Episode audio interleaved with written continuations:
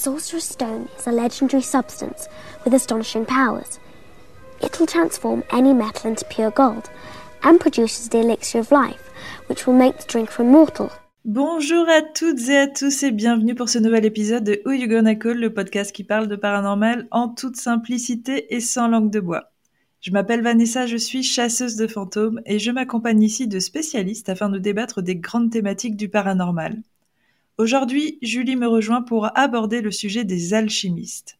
Ensemble, nous allons vous expliquer qui étaient ces alchimistes, qu'essayaient-ils de créer et surtout, pourquoi ont-ils disparu? Encore un sujet fascinant que nous sommes heureuses de partager avec vous. Coucou Julie, comment ça va? Salut Vanessa, bah écoute, ça va et toi? Ça va. Alors j'ai envie de te dire à la fois ça va très bien parce que bah écoute, ma vie va bien et en même temps, euh, au vu de l'actu, ça va bof. Toi, toi, comment ça va? Bah pareil que toi, je pense que je suis euh, hyper impactée euh, par tous les événements euh, mmh qui se passent. mon petit cœur de fille des pays de l'Est saigne en fait. Mmh. voilà, en plus de mon cœur d'humain tout court quoi. Et j'essaye de voilà de me dire bah écoute, j'ai de la chance. je suis dans un endroit où il fait beau, où je connais pas ce que vivent en ce moment les Ukrainiens, donc c'est que tout va bien. Oui, c'est ça. On essaye de positiver à notre échelle en se disant en mm. effet que ce qui se passe en Ukraine est tellement euh, affreux que bah voilà, on essaie de minimiser un petit peu euh, peut-être les problèmes qu'on pourrait avoir, mais c'est dur de détourner son regard en ce moment et de pas se concentrer sur autre chose. Je pense que c'est le cas de tout le monde et de toutes les personnes qui écouteront ce podcast. C'est dur de rester insensible en fait à notre époque, de voir des choses comme ça. Mm. C'est et puis je trouve la force des Ukrainiens absolument incroyable. Ce président, c'est un truc de fou en fait. Il est hyper badass. Alors, moi, je, je, vais dire un gros mot, mais je trouve qu'il a quand même une sacrée paire de couilles. euh, il est euh, génial. Ouais.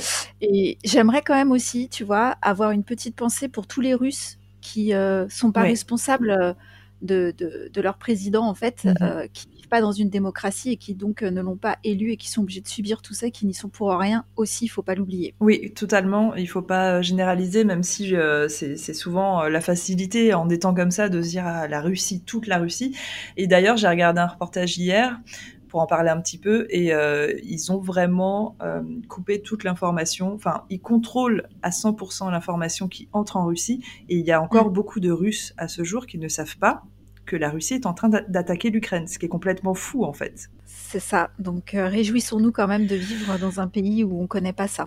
Oui, j'avais envie d'ajouter pour l'instant, mais on va rester très positif. Et en effet, oui, bien sûr, euh, c'est pour ça qu'on nos cœurs, nos pensées, euh, on envoie toute notre force aux Ukrainiens qui, qui vivent cette tragédie. Il va falloir rebondir maintenant. On est un peu dans le caca. dur faire une transition. Alors peut-être qu'on va pouvoir faire une petite transition en parlant des pays de l'Est, mais on va pas parler de guerre puisque euh, il y a quelques mois, on vous a offert un podcast, un double podcast d'ailleurs, et aussi deux vidéos sur la ville de Prague et sur le château de Ouska.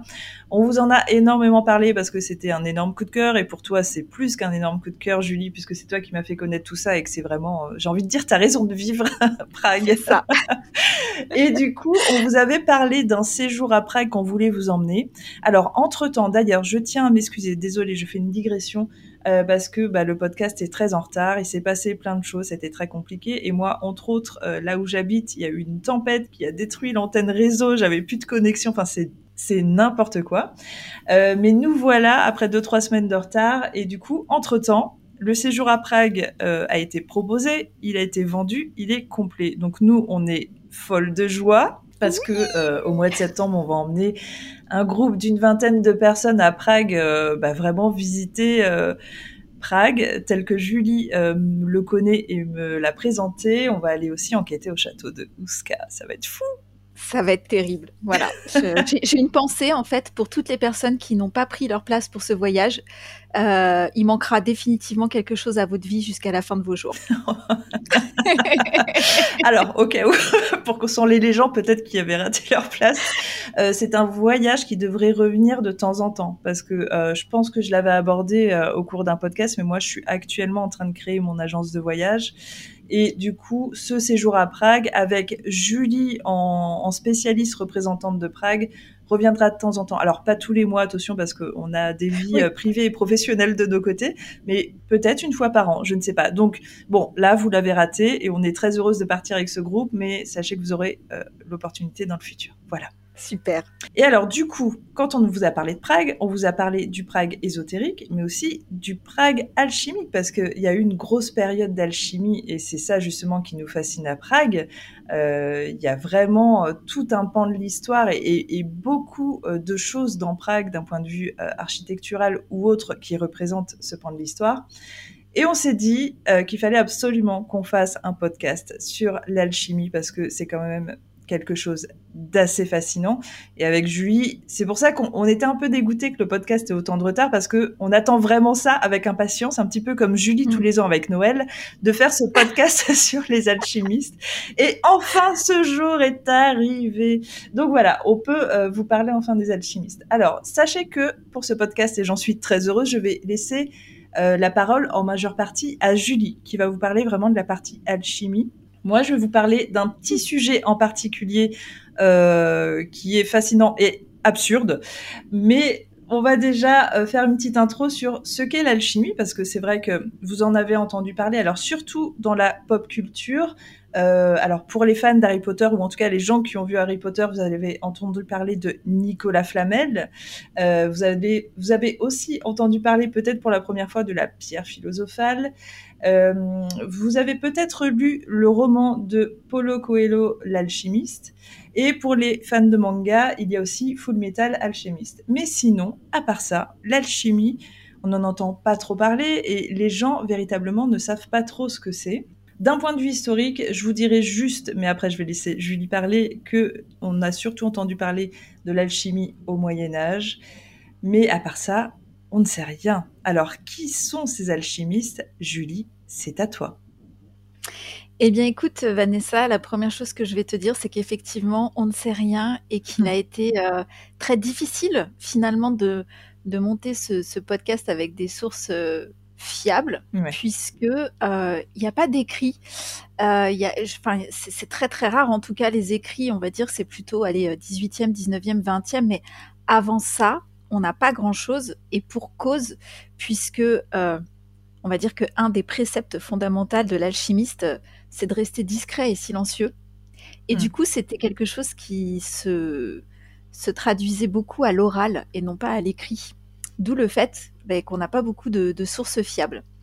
Euh, peut-être qu'on peut commencer euh, en disant qu'est-ce que l'alchimie, puisque au final c'est quelque chose de, vague. Est-ce mhm. que tu sais toi, est-ce que tu as une définition, toi Vanessa, pour l'alchimie? Alors, euh, je ne sais pas si je vais avoir la définition précise, mais moi, de ce que j'ai compris de l'alchimie, parce qu'une fois de plus, c'est ça, hein, c'est hyper large, c'est que euh, à un moment donné de l'histoire, donc plus vers le 15e, euh, il y a des personnes qui ont voulu apporter une nouvelle science, et on a vraiment reconnu ça, en tout cas pendant un siècle, comme la science du moment, l'alchimie, qui ont pensé qu'ils allaient pouvoir euh, tout modifier, c'est-à-dire apporter l'immortalité, enfin vraiment des choses extrêmement folles. Mais voilà, en fait, c'est moi l'idée que, que j'ai reçue de, de l'alchimie, c'est pas du tout une définition, mais c'est à toi de me dire maintenant si j'ai complètement tort. Bah oui et non, en fait, l'alchimie, c'est vrai que à la base, en fait, c'est une discipline, on va dire, plutôt qu'une science, une discipline euh, qui se définit avec euh, un ensemble de, pratiques euh, en rapport avec la transmutation des métaux. D'accord. Donc, l'un des objectifs de la chimie, c'est le grand œuvre. Alors, le grand œuvre, comme ça, ça ne parle pas à, beaucoup de monde, donc on en reviendra, on y reviendra un petit peu après. Mais en gros, le, le grand œuvre, c'est effectivement la réalisation de la pierre philosophale. et puis, au fil des temps, en fait, euh, l'alchimie s'est un peu, euh, un peu transformé. On y a rajouté la recherche de la panacée, c'est-à-dire la panacée, euh, c'est la médecine universelle, pour y trouver un élixir de, on va dire, de, longue vie, ou enfin en tout cas un, élixir de vie éternelle. Mmh Et puis ensuite, à partir de la Renaissance, on y a rajouté toute une partie euh, un peu philosophique, euh, mystico-spirituel. Mhm. Et on a l'alchimie d'aujourd'hui, quoi. En gros, on va dire ça. Moi, je trouve que parfois la frontière entre l'alchimie et l'alchimie et la chimie, pardon, l'alchimie et la plus loin chimie est vraiment très très mince. et d'ailleurs, beaucoup de découvertes en chimie ont été faites de manière fortuite par des alchimistes. D'accord, ok. Par exemple, sais-tu d'où vient le bain-marie? Oh, le bain-marie. Euh... Ouais. J'ai envie de réfléchir, mais ça va être beaucoup trop long, donc je vais te laisser répondre. Non, je ne sais pas du tout. Donc en fait, le bain-marie vient, euh, alors d'une supposée fondatrice, on va dire, euh, de l'alchimie euh, à l'époque grecque. Donc on est entre le troisième et le deuxième siècle avant Jésus-Christ. Et c'est Marie la Juive qui s'appelle comme ça et qui en fait essaye elle-même de transmuter des métaux et en mmh. fait, euh, en transmutant des métaux, euh, elle va inventer euh, le bain-marie. Donc c'est pour ça que le bain-marie porte son nom. bien entendu, plus tard, étant donné qu'à cette époque-là, jusqu'à il n'y a pas encore si longtemps que ça, les femmes n'ont pas grande considération, on va attribuer le bain-marie à un alchimiste ah. qui s'appelle Albert le Grand mais ici il s'appelle le bain Marie et pas le bain Albert, c'est bien qu'il y ait une raison quand même les gars. Hein rendons à Marie ce qui appartient à Marie. Quoi. Là j'allais dire, je suis hyper fière, euh, presque les, origines de tout ça, ou en tout cas du, du premier alchimiste, serait une première alchimiste, une femme. Et là, euh, bah, en, même temps, quelle surprise que l'histoire ait écrasée euh, et changé en tout cas l'origine pour la mettre euh, au masculin. Quelle grande surprise, c'est incroyable. C'est ça. D'ailleurs, à part Marie la Juive, personnellement, moi, j'ai pas trouvé ah d'autres femmes alchimistes. J'ai essayé de faire des recherches. il est évident que tu les trouveras pas. Elles sont effacées de l'histoire. Exactement. Je lis un livre justement, enfin digression une fois de plus. Je lis un livre actuellement sur toutes les femmes qui ont été effacées des livres d'histoire euh, depuis, euh, depuis le, début de l'humanité, et c'est un truc de malade. Donc en fait, c'est normal que tu n'en aies pas trouvé. Par contre, j'ai à peu près aucun doute qu'il y ait des femmes qui aient voulu essayer et qui avaient peut-être fait des choses importantes derrière. On le saura jamais. C'est ça. D'ailleurs, euh, si on fait un parallèle aussi avec un de nos podcasts précédents sur les sorcières et, mmh. la chasse aux sorcières, mmh. on a beaucoup de femmes. alors alchimiste ou pas alchimiste, mais comme des fois la, la, frontière est vraiment mince, je le redis, mmh. entre euh, euh, l'alchimie, la chimie, euh, mmh la pharmacologie, enfin voilà, mmh qui ont été effectivement persécutées comme sorcières et exécutées à cette époque-là, et des hommes aussi d'ailleurs, des alchimistes hommes. dont on a pris le prétexte qu'ils étaient des, sorciers ah. pour, pour mettre fin à leur vie. Il y a eu une grosse persécution des alchimistes à une période de l'histoire aussi, et voilà, on attendait tellement d'eux, euh, je pense qu'ils euh, transmutent et qu'ils trouvent euh, hmm. l'or et la vie éternelle que quand ça fonctionnait pas, bah quick, on leur coupait la hmm. tête ou on les brûlait. C'était plus simple en fait. D'accord. si on continue un petit peu sur notre lancée sur qu'est-ce que qu'est-ce que l'alchimie, donc le principe de l'alchimie, c'est ça, c'est le grand œuvre. Donc le grand œuvre, qu'est-ce que c'est? C'est effectivement euh, la pierre philosophale. En fait, c'est euh, la transmutation des métaux pour acquérir la pierre philosophale. Donc ça, c'est vraiment euh, le but ultime de l'alchimiste. C'était ça? Ouais. Ça, alors la pierre philosophale et l'élixir de vie éternelle. Ok. Certains disent que la pierre philosophale est un élixir de vie éternelle, d'autres dissocient les deux en fait. Euh, parce que effectivement, la pierre philosophale, c'est la, normalement c'est la transmutation des métaux, euh, on va dire un peu euh, bas de gamme, en or. Genre le Graal, quoi. Voilà. dans le grand œuvre, on distingue du coup deux étapes, on va dire, le petit œuvre et le grand œuvre. Bon, ils n'étaient pas très très originaux hein, dans les noms à cette époque-là. Mais en gros, euh, pour accéder au grand œuvre, on est obligé de passer par, euh, ce qu'on appelle le petit œuvre. Donc c'est un système de chauffe. En fait, il partait du principe que en chauffant les métaux en continu, donc c'est pas genre en chauffant pendant une heure, hein. on parle vraiment de chauffer des métaux pendant des journées et des journées et des journées et des mois et des années entières. Les métaux vont se transmuter jusqu'à donc obtenir le Graal. Le petit œuvre, ça permet de ce qu'on appelle d'obtenir la pierre blanche, c'est-à-dire que euh, c'est une substance qui serait capable de changer les métaux. Donc, alors eux, ils appellent ça les métaux imparfaits. Nous, on va appeler ça euh, les métaux euh, pas chers, les métaux bas de gamme, en argent. Ok. Ça, c'est la première étape. Et ensuite, avec ça, la deuxième étape, le grand œuvre, conduit à l'obtention de la pierre rouge ou ce qu'on appelle la pierre philosophale. D'ailleurs, dans Harry Potter, il me semble bien qu'elle est rouge, si je dis pas de, de absolument, bêtises, cette pierre. absolument. Voilà. Et du coup, ça permet la transformation, la transmutation des métaux en or. Hmm. Wow. Donc effectivement, ça nécessite euh, patience, persévérance, puisque vous vous doutez bien que euh, bah, quand on chauffe euh, un liquide pendant des mois et des mois et des mois et des mois et des mois et des mois, euh, on n'a pas tout de suite ce qu'on veut. Ouais. Est-ce que ça fonctionne? Là est la question. Et c'est exactement la question que je me pose. J'attendais ce moment. Alors écoute, ça tombe bien parce que c'est, il est temps pour moi. Est-ce que ça fonctionne de parler de Nicolas Flamel? Ah oui, je pense que ça peut être une bonne transition parce que ça, je pense que c'est à peu près le seul nom que les gens connaissent et encore. Exactement. Alors. Nicolas Flamel, je vais pas vous spolier, mais c'est quand même la plus grande imposture de la terre entière. Que- Qu'est-ce que tu es en train de me dire? C'est vrai? Eh oui, je suis désolée, Oh mais oui, c'est une imposture totale C'est et, pas et vrai. Oui.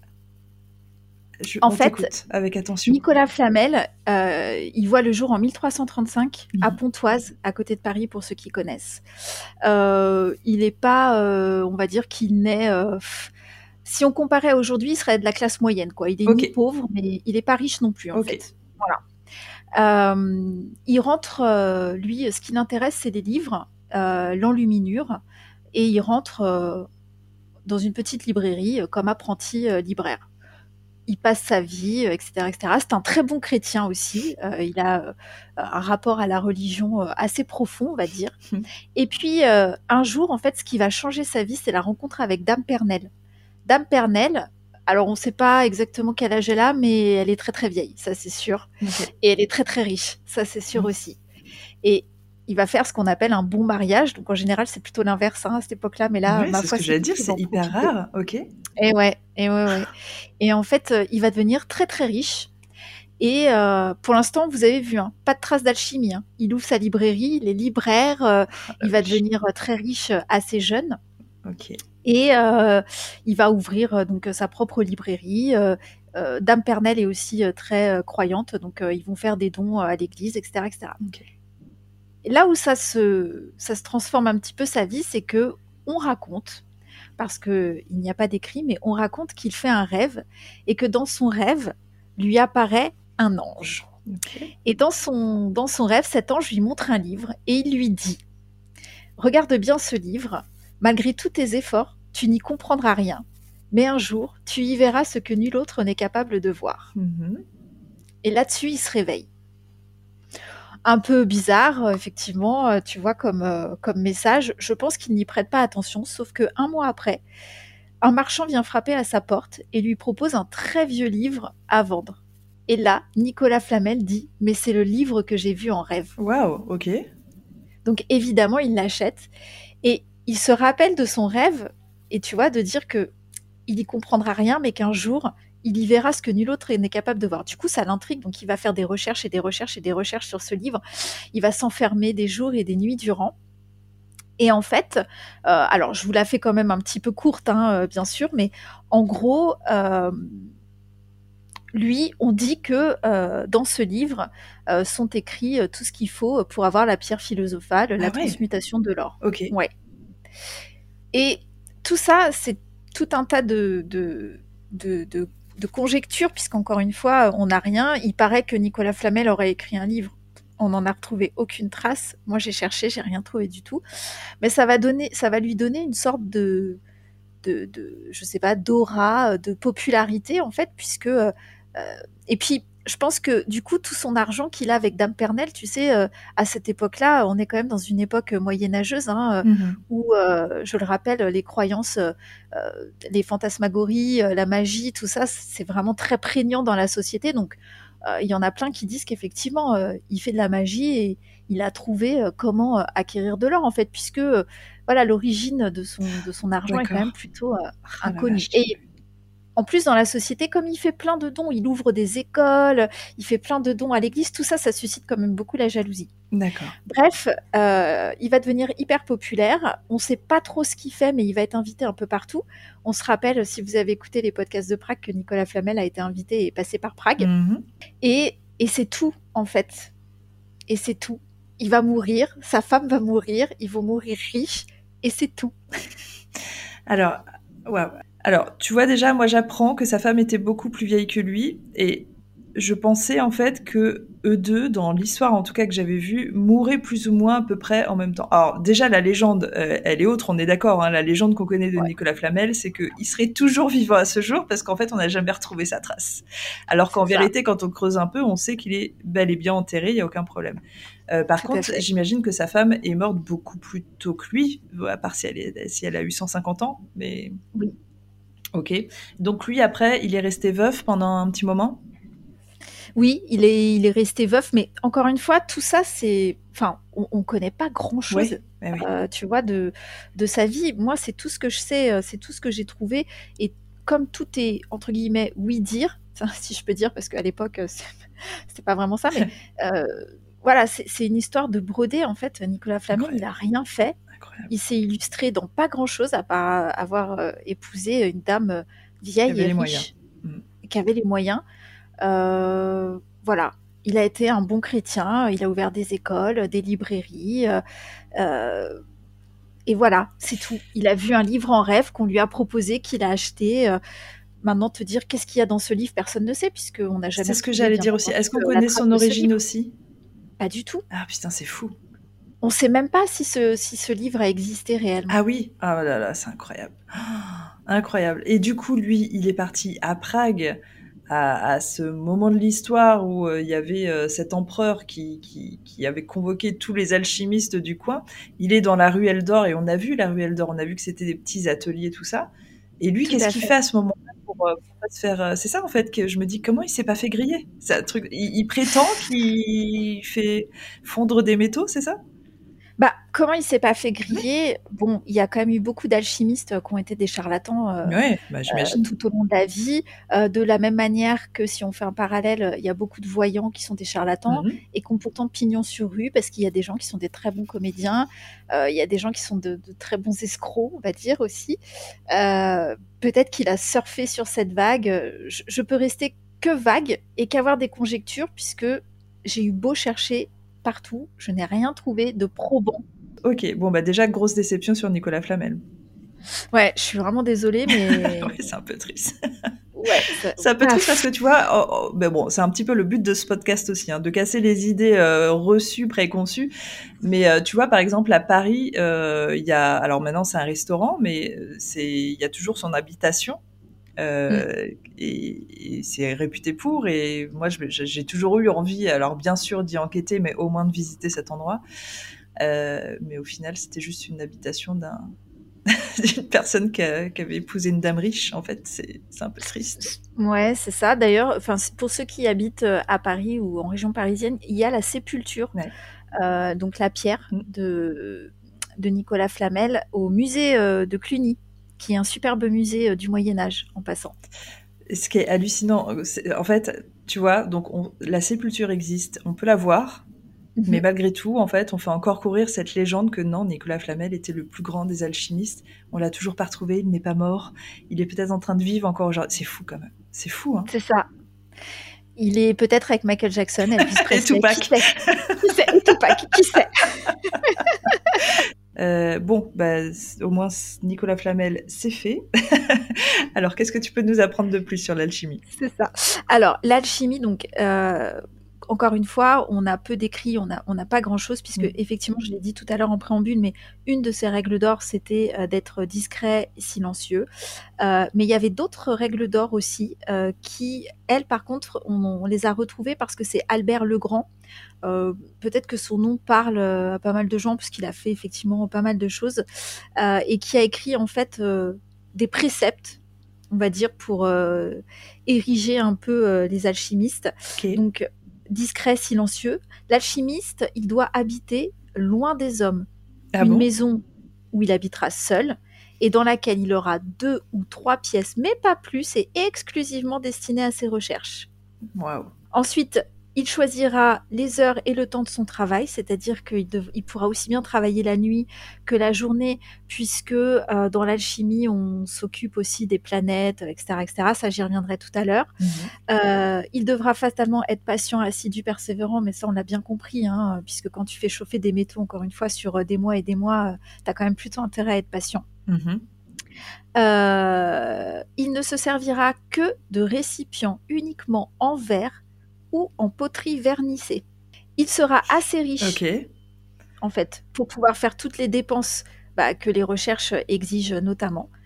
Et alors, je n'ai pas trouvé pourquoi exactement, mais en tout cas, euh, ce précepte est bien écrit. Il évitera d'avoir des rapports avec les princes et les seigneurs. D'accord. Alors, est-ce que c'est parce que les princes et les seigneurs avaient beaucoup d'argent et pour pas que l'alchimie soit pervertie, je sais pas. Ouais, non, je sais pas, c'est étrange. C'est un peu, un peu bizarre comme précepte, mais voilà. Et toute la vie de l'alchimiste était euh, bah, réglée. Euh, par ces préceptes. Ce qui fait qu'effectivement, il n'y a pas d'écrit. Et entre guillemets, les apprentis alchimistes bah, recevaient euh, à l'oral, en fait, toute la transmission des, vieux alchimistes anciens, ce qui fait que, voilà, on retrouve quand même pas grand-chose. Albert le Grand, il est de quelle époque, lui? Il est fin du 1193-1280. D'accord, Fin du 10e, début, début 11e. D'accord, ça marche. Euh, il y a peut-être aussi un autre personnage dont il est euh, nécessaire de parler. Alors, j'espère que je vais bien le prononcer parce qu'il a un nom un peu. Euh, son nom, c'est Hermès Trismégiste. Donc, Trismégiste, enfin, en gros, ça veut dire Hermès trois fois très grand. D'accord. Alors, lui, il est considéré comme, on va dire, le dieu des alchimistes et euh, l'alchimiste suprême, tu vois, euh, le, le, patient zéro, c'est lui, quoi. Euh, waouh, ok. Et c'est un mélange entre bah, le dieu Hermès, qu'on connaît, hein, le dieu des messagers, et le dieu Thoth. Waouh, ok, d'accord. Voilà, dieu Thoth qui était considéré comme en gros l'initiateur de tout le savoir humain. Donc en fait, il est considéré comme ouais, le maître fondateur c'est lui qui aurait écrit la table d'émeraude, oh. qui est euh, en gros la table, euh, la, Bible des alchimistes. Ok. Tu vois, si je peux dire ça. Donc, la table d'émeraude, elle aurait été écrite, euh, parce que alors j'ai trouvé plein de références à chaque fois, mais tu sais, c'est toujours aurait été. Elle aurait été écrite sur l'émeraude qui serait tombée du front de Lucifer quand celui-ci est tombé du ciel vers la terre. Oui. oui, je sais, je sais, voilà. C'est la seule réaction que ça me provoque, désolée. c'est sur cette tablette qui est écrit, euh, tu sais, tout le monde a entendu cette phrase, ce qui est en bas comme ce, comme ce qui est en haut, ce qui est en haut et comme ce qui est en bas. Mm-hmm. Voilà. Et euh, donc c'est lui qui aurait écrit donc cette tablette qui sert euh, voilà de bible euh, à tous les alchimistes. Donc il y, a plein d'autres choses qui sont écrites sur cette tablette du style tu sépareras la terre du feu, le subtil de l'épais, doucement avec grande industrie. il monte de la terre vers le ciel et redescend aussitôt sur la terre et il recueille la force des choses supérieures et inférieures. quelle taille On est quand même Je ne sais pas. Et quelle taille faisait Lucifer si elle est tombée de son front? Qu'est-ce que c'est que cette histoire? Je, ne sais pas. Mais on a quand même, euh, euh, effectivement, tu vois, dans l'alchimie, euh, quelque chose d'assez spirituel, d'assez et peut-être même un peu de religion quand même. Oui, c'est exactement ce que j'allais dire. Moi, ça me semble très inspiré par la religion catholique, une fois de plus. Hein. Mais tu sais que euh, la religion, enfin la position de l'Église catholique par rapport à l'alchimie, mhm. euh, il n'y a pas de, tu vois, elle considère pas ça comme une hérésie, euh, comme plein d'autres choses, comme on a vu, comme les débuts de la médecine, par exemple, de la pharmacopée. la plupart des alchimistes, en tout cas au niveau du Moyen Âge et de la Renaissance, c'est tous ce qu'on appelle des bons chrétiens en fait. Euh, Ils donnent beaucoup, beaucoup, beaucoup d'argent à l'Église. Mhm. Du coup, euh, l'Église, elle, euh, bah, ne voit pas, tu vois, le mal dans les alchimistes, quoi. Et est-ce que, parce que ça, j'imagine que ça fait partie des choses qui sont difficiles à trouver, mais ça se trouve, les origines de l'alchimie prend naissance au cœur du catholicisme, en fait. Ça, ça m'étonnerait pas qu'ils aient essayé de créer un truc comme ça, un mouvement comme ça. C'est possible parce que du coup, euh, on en parlait euh, tout à l'heure, mais à, force euh, d'apprendre plein de choses, c'est vrai que finalement, on trouve que l'Église, la religion, elle a quand même une place prépondérante mmh. dans beaucoup de sujets dits paranormaux, occultes ou voilà. Mmh. donc, on peut se poser la question effectivement. Et puis, tu vois, ce, concept d'immortalité, une fois de plus, qui est très, très apporté par la religion catholique, après par toutes les religions, mais euh, qu'en gros, la mort n'existe pas et la vie continue, tu vois, c'est... ouais, ça, enfin, ce serait pas insensé en fait hein, de se dire qu'ils ont été à la base de ça. Ça, ça peut effectivement euh, faire sens, euh, en effet. Moi, j'avoue que euh, j'ai trouvé un pape qui a condamné l'alchimie. Ah ouais Plutôt vers 1300 et quelques, c'est le pape Jean XXII. Ok. Mais en même temps, j'ai trouvé aussi sur ce pape un écrit qui dit que à sa mort, apparemment, on aurait retrouvé dans son je sais pas trop comment appeler ça, sa chambre, son antre, un livre qui s'appelle L'élixir des philosophes. Donc, un peu antinomique, tu vois. voilà, il y en a qu'on dit que du coup le pape lui-même aurait été alchimiste. Bon après voilà, entre euh, le rêve et la réalité, il n'y a toujours qu'un pas. Euh, autre chose aussi euh, sur les alchimistes. Alors, je, l'alchimie c'est tellement vague que je pense qu'on pourrait faire aussi, c'est pareil, un podcast d'une semaine. Donc j'essaye vraiment de j'ai essayé d'être précise et concise et puis de rassembler, on va dire, un minimum de choses parce que l'alchimie, euh, ça prend en compte euh, les métaux, mais ça prend en compte euh, les éléments, la terre, l'air, le feu, l'eau, ça prend en compte les planètes. Mmh il y a tellement de choses. Mais moi, j'ai trouvé ça intéressant, c'est en fait le langage des alchimistes, puisque ils utilisaient ce qu'on appelle la langue des oiseaux. Mmh et toujours d'ailleurs. Bah, a priori, oui, toujours. Euh, pour ceux qui savent pas ce que c'est la langue des oiseaux, en fait, c'est euh, on s'attarde sur euh, le son des mots plutôt que sur leur orthographe. En fait, par exemple, dans le mot tumeur, une tumeur cancéreuse, on a effectivement tu et plus loin meurt. Et effectivement, les tumeurs, en général, mm. il y en a des bénignes aujourd'hui, mais si on reprend l'origine du mot, à l'époque, on en mourrait plus qu'aujourd'hui. Et ça, c'est c'est fait pour encore une fois garder le secret et toute cette opacité mmh. euh, voilà autour euh, autour de tout ça. Euh, j'ai trouvé et je trouve que ça colle parfaitement aujourd'hui avec l'actualité un mot qui est le mot terrien donc un habitant de la terre et qui effectivement en langue des oiseaux c'est enfin se dit t donc t apostrophe es plus loin rien. Ah, c'est vrai que nous ne sommes rien sur cette terre et que par rapport à l'alchimie, euh, on se rend compte effectivement qu'on est peu de choses par rapport à tous les éléments et à toutes ces choses qu'il y a autour de nous. Mhm, tout à fait. Qu'est-ce que je pourrais te dire d'autre, Vanessa? Tellement de choses. Est-ce que tu as des questions comme ça qui te viennent? Euh, Alors, déjà, selon toi, euh, si tu devais définir une époque par rapport à tes recherches, quand prend naissance exactement l'alchimie et également quand est-ce qu'elle meurt? hum elle prend naissance, ce qui est sûr, c'est qu'elle prend naissance euh, dans le monde euh, gréco-égyptien. Ok, d'accord. Donc on est vraiment très très loin, mais elle reste euh, cachée complètement et elle explose réellement au Moyen Âge et à la Renaissance. Ok. Donc elle prend naissance à l'Antiquité. C'est ça. Donc il n'y a pas du tout d'influence. Tu vois, comme on faisait des suppositions sur la religion, il n'y a pas encore d'influence de la religion. Mais il n'empêche qu'après, la religion a pu se l'accaparer.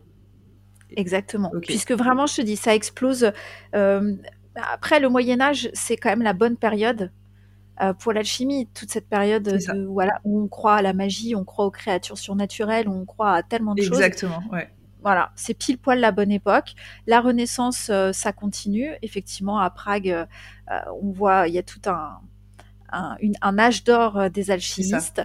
Et puis, euh, est-ce que ça s'éteint? Pas réellement, puisqu'on a encore aujourd'hui des alchimistes assez célèbres, mais euh, c'est vrai que l'alchimie, à un moment donné, laisse place beaucoup euh, à la pharmacopée, tu vois, avec Paracels, pour ceux qui connaissent, qui est allez, une sorte de mélange entre un, alchimiste et, et ce que j'appelle moi, pardon, en tant que profane, les débuts d'un pharmacien, quoi, on va dire, mmh puisque c'est un médecin mais en faisant des expériences d'alchimie, il va trouver des remèdes. Euh, euh, voilà, lui il dit Paracels que euh, en fait rien n'est poison, mais que c'est la quantité qui va faire que quelque chose devient poison.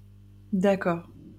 Et c'est vrai qu'aujourd'hui, tu vois, on a des remèdes, on ne le sait pas forcément, notamment pour traiter le cancer, on a des remèdes où il y a un peu de cyanure dedans, ou ce genre de choses. Aujourd'hui, si tu ingères beaucoup de cyanure, tu meurs, mais selon la dose que tu vas mettre dans ton traitement, bah, ça peut être curatif. Et ça vient de lui, en fait. Voilà. Et on a, à notre époque, un alchimiste, euh, on va dire, le plus connu, qui est Patrick Burensteinas. Très, très dur à dire son nom, mais euh, Tout à fait. une personne incroyable. Euh, si vous n'avez jamais regardé ce qu'il fait, allez voir. Et justement, il pratique à merveille lui la langue des oiseaux. Enfin moi, quand ce mec parle, Tout à fait. je suis, j'ai la bouche ouverte de fascination. Je le regarde avec des grands yeux d'enfant. C'est un truc de fou. Tout à fait. Et en plus, euh, il vulgarise dans ses, Ouais. dans ses livres l'alchimie, parce que moi, je me suis rendu compte quand même de quelque chose en faisant mes recherches, c'est que c'est très compliqué. Euh, les termes sont pas toujours évidents non plus. Ouais. Euh, et tu as l'impression que effectivement c'est un truc d'initié qui est pas pour les profanes, alors qu'en fait, euh, bah, pas du tout quoi. Mais euh, voilà, sous couvert de mettre des mots compliqués à droite et à gauche, c'est pas toujours facile. C'est vrai. Et d'ailleurs, Patrick Berenstenas parle pas mal, pour en revenir un petit peu à ce qu'on supposait tout à l'heure, des cathédrales. Oui. Et du lien qu'il pourrait y avoir justement avec l'alchimie, tout ça. Enfin, c'est assez fascinant. Et euh, bah, une fois de plus, j'ai l'impression que tout est lié, quoi. Mais est-ce que tu vois là, je, je t'écoutais et j'étais en train de me dire ça, mais au final, on en revient toujours au même. Il y a toujours un espèce de lien entre tout. Donc, est-ce qu'il y aurait pas, tu vois, quelqu'un qui tire les ficelles derrière tout ça? Ouais, qui? Oui, oui, Ça, si, si, mais c'est fou quand même. Hein. C'est hallucinant. hein. On y revient toujours, en fait. Hein. Toujours. Ouais, je trouve ça euh, assez fou tous les liens qu'on peut faire Ah, quand même. C'est euh, hallucinant. Et alors, du coup, c'était très bien du coup que tu cites euh, Patrick Burenstenas euh, parce que en effet, l'alchimie existe toujours aujourd'hui. Là, on vous parle vraiment de notre époque. Hein. C'est une personne dont vous pouvez aller voir les conférences, regarder des vidéos sur YouTube. Mais les alchimistes ont vraiment évolué. Les pratiques sont différentes. Alors, je sais pas si tu me confirmes ou pas, Julie? Ah oui, non, non, effectivement, je te confirme. Bah, en même temps, euh, c'est compliqué parce qu'en fait, les alchimistes à l'époque, euh, fatalement, ils ignoraient euh, bah, la structure moléculaire de la matière. hein. ça, c'est venu quand même bien après.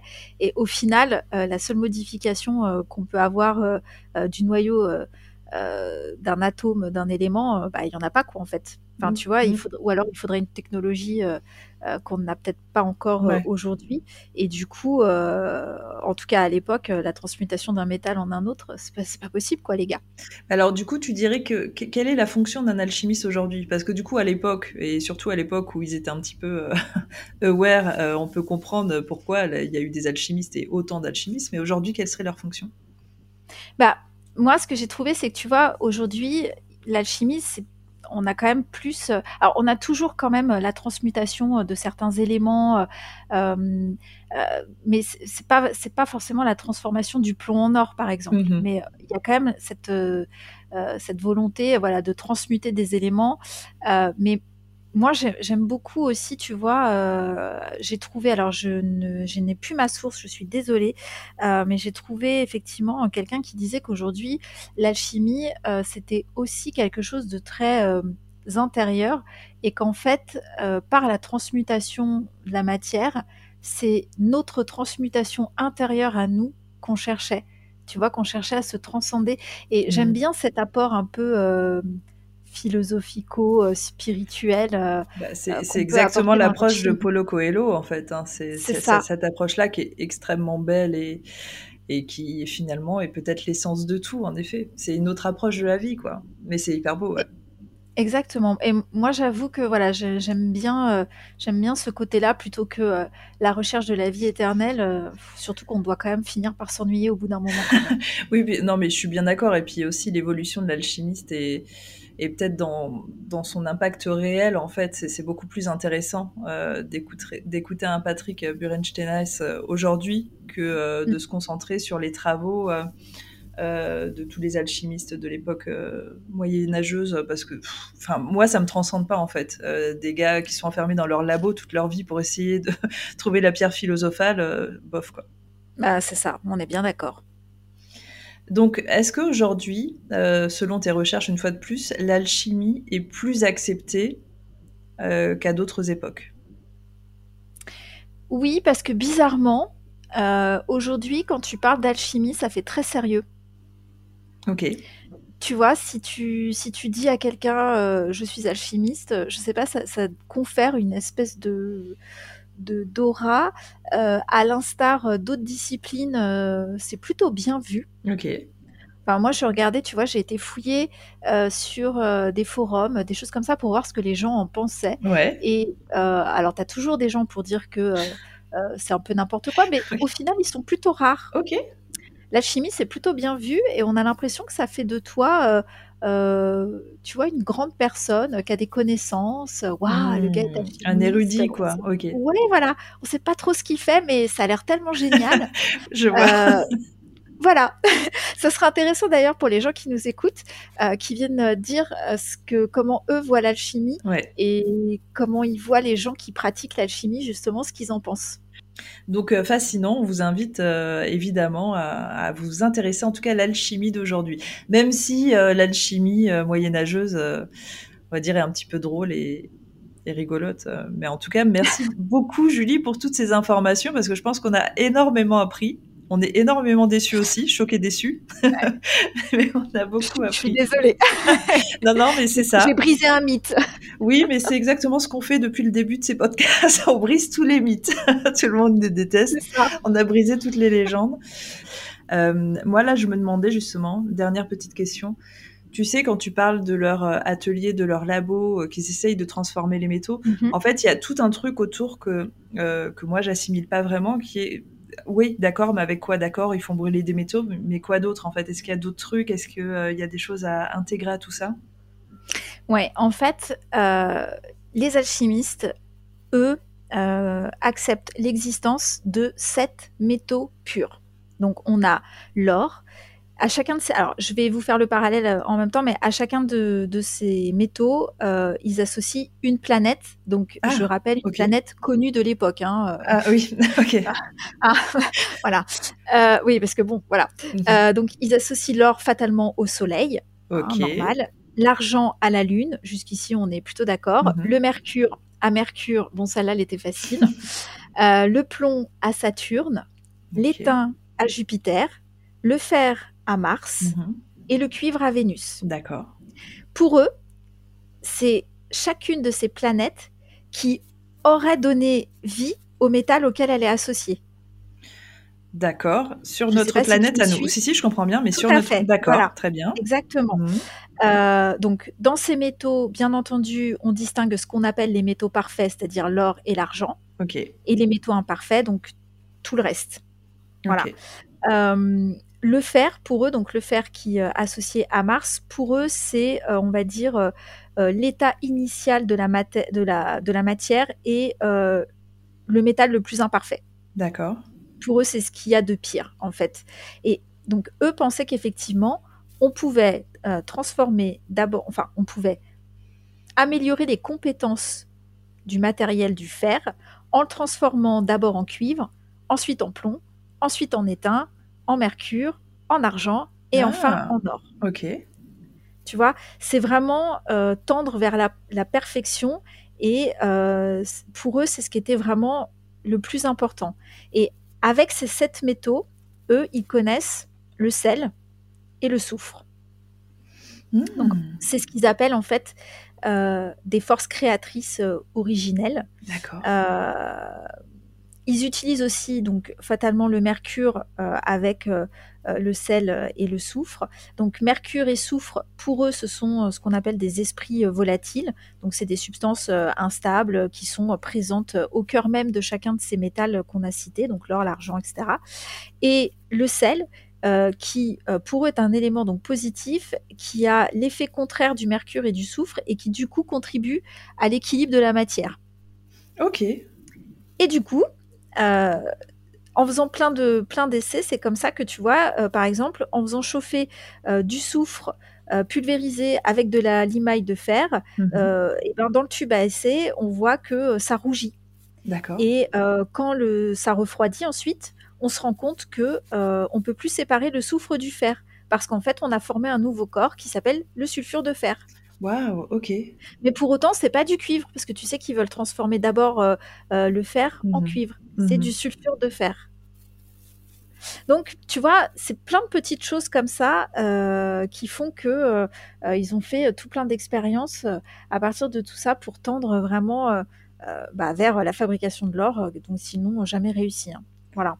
Et tu vois, ça me fait repenser quand en début de podcast, tu disais entre l'alchimie et la chimie, parfois la barrière était mince. Et là, j'ai vraiment l'impression d'entendre un, euh, un, laborantin qui est en train de faire ses expériences avec ses petites, euh, ses petites fioles euh, dans son laboratoire. quoi. C'est hallucinant. Hein. Tout à fait. Mais c'est de toute façon tout à fait ça. Et de grandes découvertes en chimie sont nées des ah alchimistes qui ne cherchaient pas du tout ça. quoi. Ouais, ok, d'accord. Bah, ouais. Donc c'était pas inutile non plus. Tout ça pour au final, euh, enfin en tout cas le but euh, recherché, enfin leur but à l'époque de la pierre philosophale est de transformer les motos en or. Euh, je pense n'a pas été concluant. C'est vrai qu'on n'a pas parlé de ça, mais on est d'accord qu'il n'y a a priori aucune expérience qui a été concluante. Ou alors on n'est vraiment pas au courant. on n'est pas au courant. Et je pense qu'on serait au courant si c'était le cas, non? Ou alors peut-être que les alchimistes veulent garder le secret, je sais pas peut-être, mais bon, non, je, pense qu'effectivement, aujourd'hui, avec nos technologies, euh, si c'était possible, on le saurait depuis longtemps. Oui, oui, je pense. Et puis, oui, ça aurait un impact extrêmement fort, je pense, sur nos vies à tous si on pouvait transformer le plomb en or. Ce serait complètement fou. Et surtout la pierre philosophale. Exactement. Très bien. Je pense que déjà, on a fait quand même un tour d'horizon euh, euh, assez sympa de ce que pouvait être l'alchimie. Et puis, euh, moi, j'ai tellement hâte que tu nous parles de ta partie, qui est hyper intéressante et euh, pour laquelle euh, j'ai envie d'apprendre plein de choses. Alors, déjà, en tout cas, je te remercie pour tout ce point sur l'alchimie parce que c'était très complet. Moi, j'ai appris énormément et j'espère que les gens aussi. donc, merci pour le temps que tu as passé sur tes recherches. Et moi, je vais en effet appuyer le clou un petit peu plus sur l'absurdité de cette époque. Alors, on va rester sur l'époque moyenâgeuse. Euh, parce que on va parler de l'homonculus euh, qui nous nous avait fasciné quand on avait fait le musée de l'alchimie à Prague. Et j'ai voulu absolument creuser les recherches parce que je me suis dit c'est pas possible, c'est pas possible que des gars, des scientifiques aient voulu créer un truc comme ça parce que c'est tellement fou. Et en fait, plus je faisais des recherches, plus je me suis enfoncée dans l'absurdité. Alors je préfère vous prévenir, messieurs dames, que je vais euh, déjà, un, j'espère que ça va pas trop vous gêner, prononcer beaucoup le mot sperme euh, et spermatozoïde parce que c'est nécessaire. Malheureusement, tout, tout, part de. Et euh, également, euh, on a dit beaucoup d'absurdités sur ce podcast, des choses vraiment complètement, enfin, des pratiques absurdes. Là, vraiment, on va sombrer. C'est-à-dire que de toutes les recherches que j'ai fait, je parle en tout dans ma vie, je n'ai jamais lu et des choses aussi absurdes. Donc c'est vraiment à, à tomber par terre, tellement c'est fou. Euh, donc on va parler de l'homonculus. Alors l'homonculus déjà, qu'est-ce que c'est? Euh, L'homonculus, c'est la création d'un être plus petit que la moyenne. On est à cette époque, au moment où on commence à parler de l'homonculus, au XVIe siècle. C'est la création artificielle de la vie en laboratoire qui permettrait de ne plus avoir besoin des femmes. Alors, je le dis direct parce que vous allez voir et vous allez le comprendre tout au long euh, de l'explication sur l'homonculus, le but ultime des personnes qui ont voulu créer l'homonculus, c'était d'éradiquer les femmes. Et de toute façon, on y revient, puisque tu l'as très bien abordé, Julie, et on l'a très bien abordé euh, dans d'autres sujets, en effet, par rapport aux sorcières. On est à une époque de la vie où la femme, de toute façon, est un problème. Et je pense que ces personnes euh, qui étaient des scientifiques, hein, parce que vous allez le voir, toutes les personnes que je vais citer étaient soit médecins, soit biologistes, ont voulu euh, mettre leur grain de sel pour essayer euh, d'appliquer un procédé, essayer de prouver que la femme était inutile à l'homme, parce qu'en fait, je pense que, euh, en tout cas à cette époque, la seule chose qui est fait qui nous ait pas toutes tuées, c'était qu'on créait la vie, en fait, et qu'ils avaient besoin de nous, vraiment. Je parle de besoin. et si ces hommes avaient réussi à faire ce qu'ils voulaient faire, peut-être qu'on serait plus là. Voilà, donc c'est un petit peu tragique, on va très vite enchaîner, mais vraiment c'est un petit peu l'essence même de l'homonculus, c'est il faut qu'on ait plus besoin des femmes, on va essayer de créer la vie autrement en laboratoire. On va tout de suite enchaîner sur euh, les spermatozoïdes, justement, qui ont été observés euh, et étudiés pour la première fois en 1677. Lorsque les hommes qui ont observé les spermatozoïdes ont vu ce qu'ils voyaient, je vous le dis clairement, ils ont tous vrillé. Et en fait, ces observations ont mené au XVIIIe siècle à ce qu'on appelle la théorie de la préformation. Cette théorie explique que tous les organismes se développent depuis une version miniature d'eux-mêmes. En gros, si vous n'avez pas compris, pour ces personnes, en tout cas les personnes qui étaient à fond dans la théorie de la préformation, dans les spermatozoïdes, il y avait déjà un petit être. En gros, ce petit être était déjà créé. La seule chose, c'est qu'il avait besoin d'un utérus pour grandir, se développer et devenir un homme. Et dans ces personnes, en fait, euh, qui étaient à fond dans la théorie de la préformation, se sont dit, en fait, on n'a pas besoin des femmes. On a juste besoin d'un utérus. Pardon, je rigole, mais je rigole parce que ça me dégoûte. Euh, donc, en fait, on a en 1537 ce fameux Paracels, qui était un médecin suisse, qui est vraiment le premier à donner sa recette euh, de comment créer un homonculus.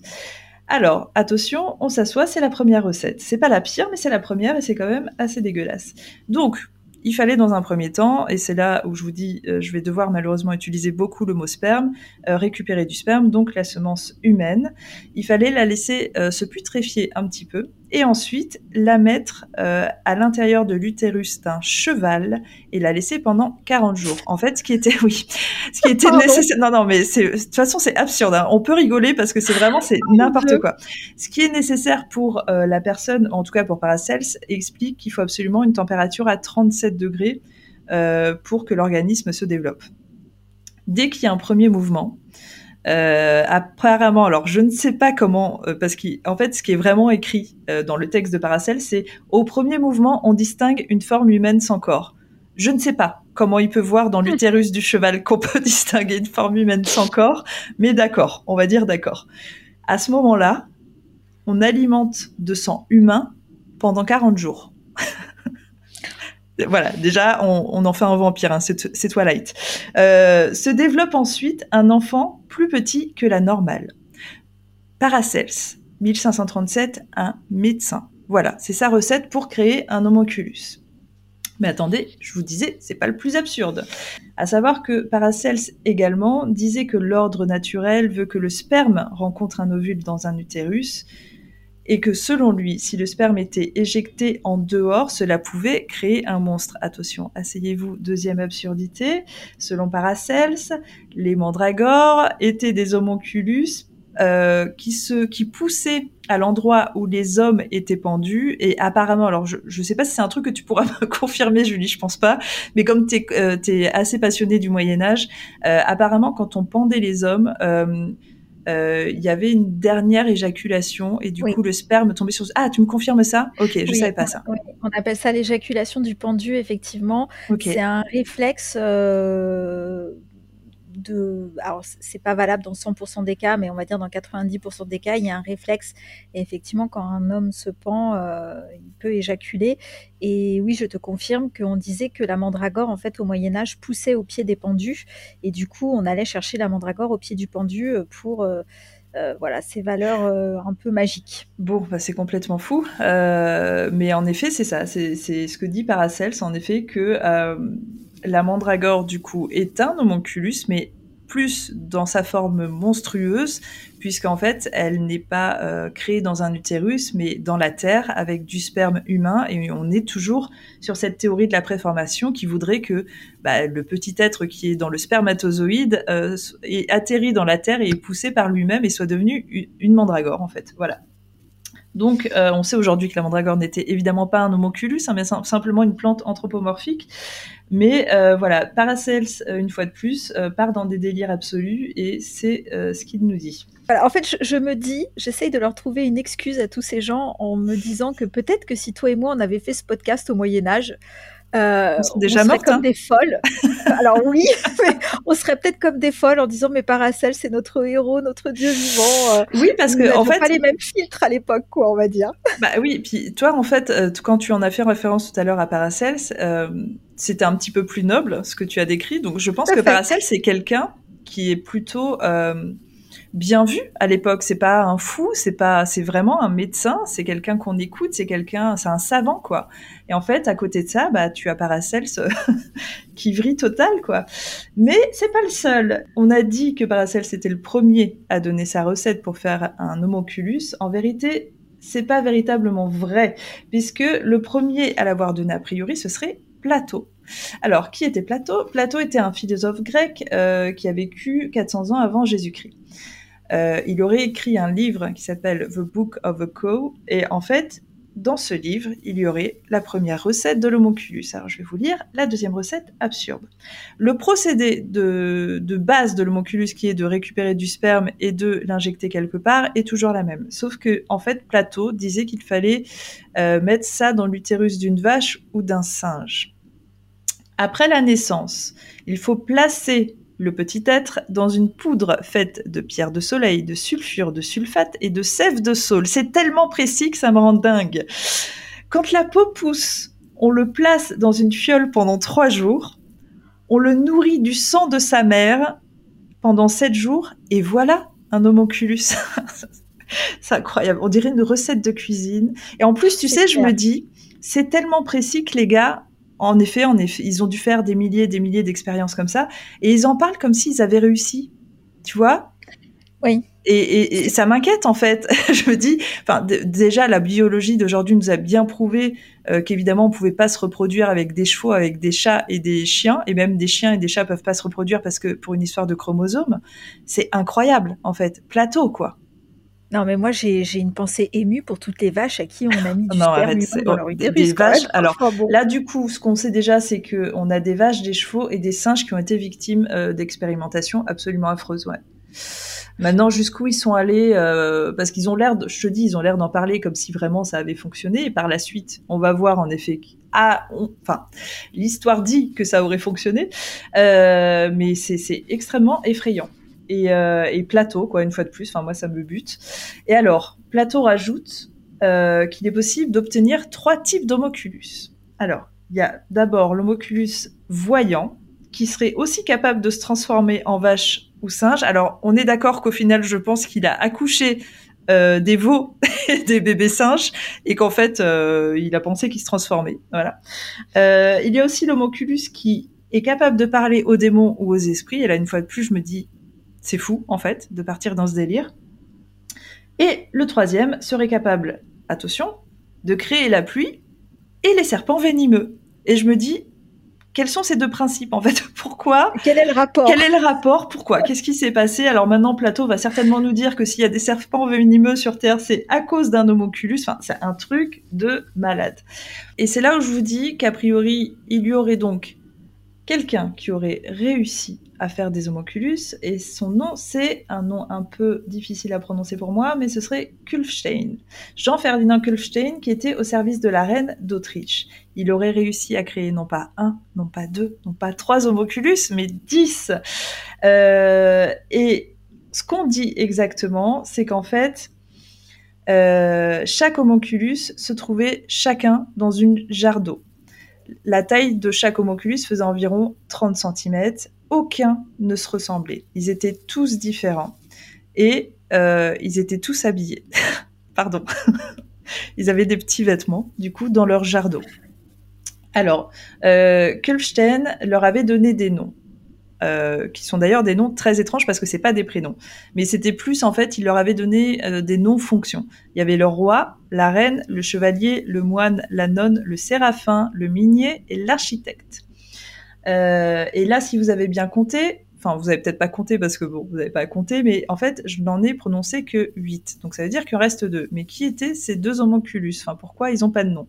Et en fait, ces deux homonculus restants, ils s'étaient pas développés comme prévu et ils ont été perçus comme des esprits. Ce qui veut dire qu'en fait, il y avait rien dans la fiole.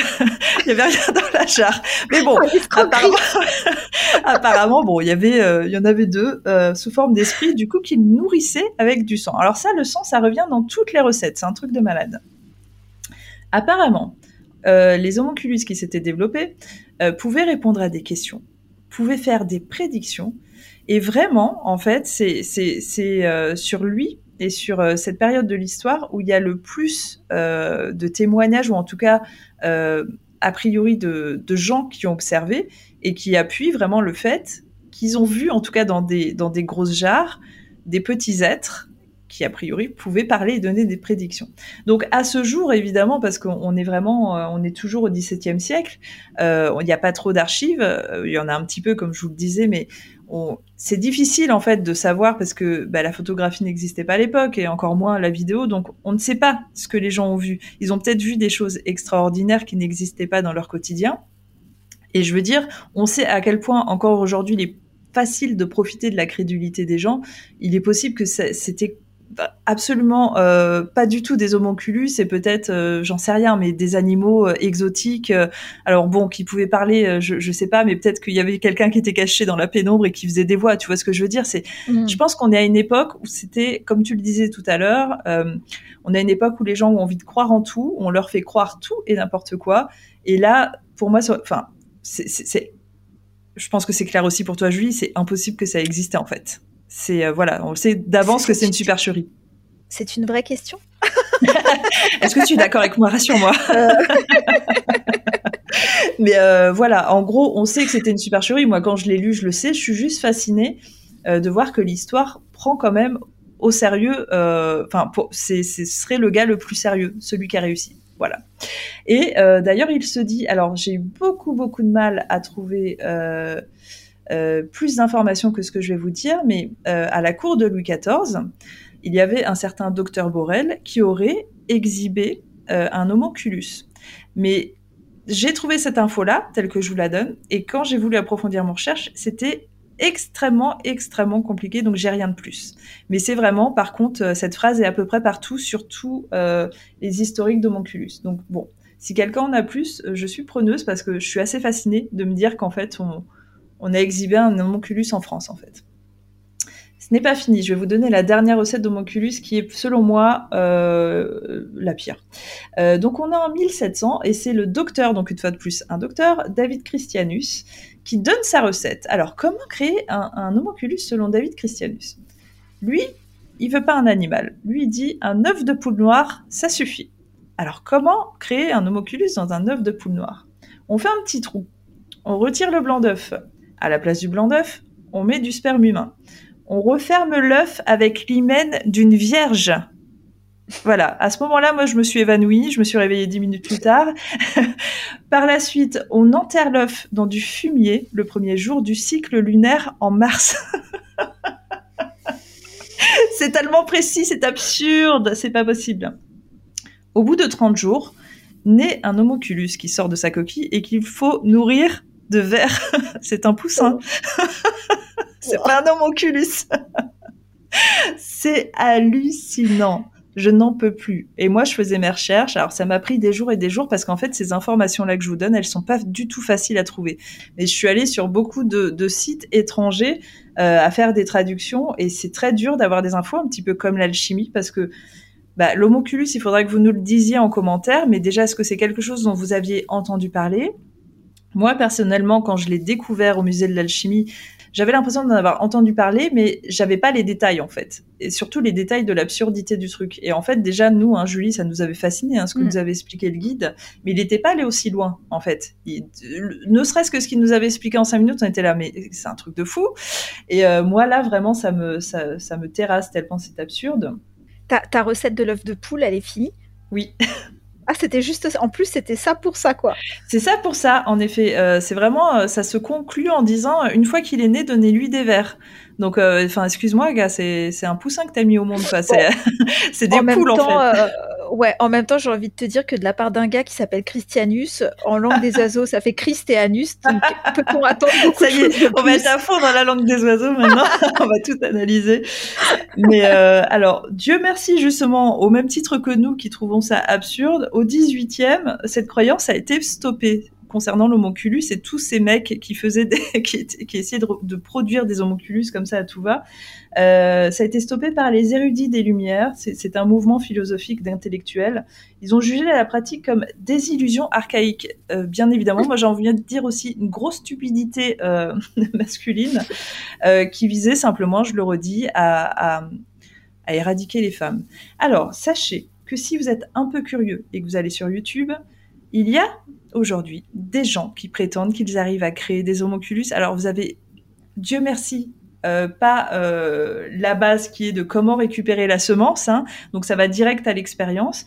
Mais il y a deux trois vidéos qui traînent de, de personnes qui auraient créé. Alors ça, ça ressemble pas du tout à des petits humains parce que l'homoculus est censé ressembler à un petit humain, mais ça ressemble plutôt à des à des formes qui se développent, qui bougent un peu, qui ont l'air de réagir. Euh, et c'est des vidéos qui ont été euh, analysées et qui seraient fake. Mais voilà, euh, même si on n'en entend pas parler comme l'alchimie aujourd'hui, il faut savoir que ça fascine encore quelques personnes.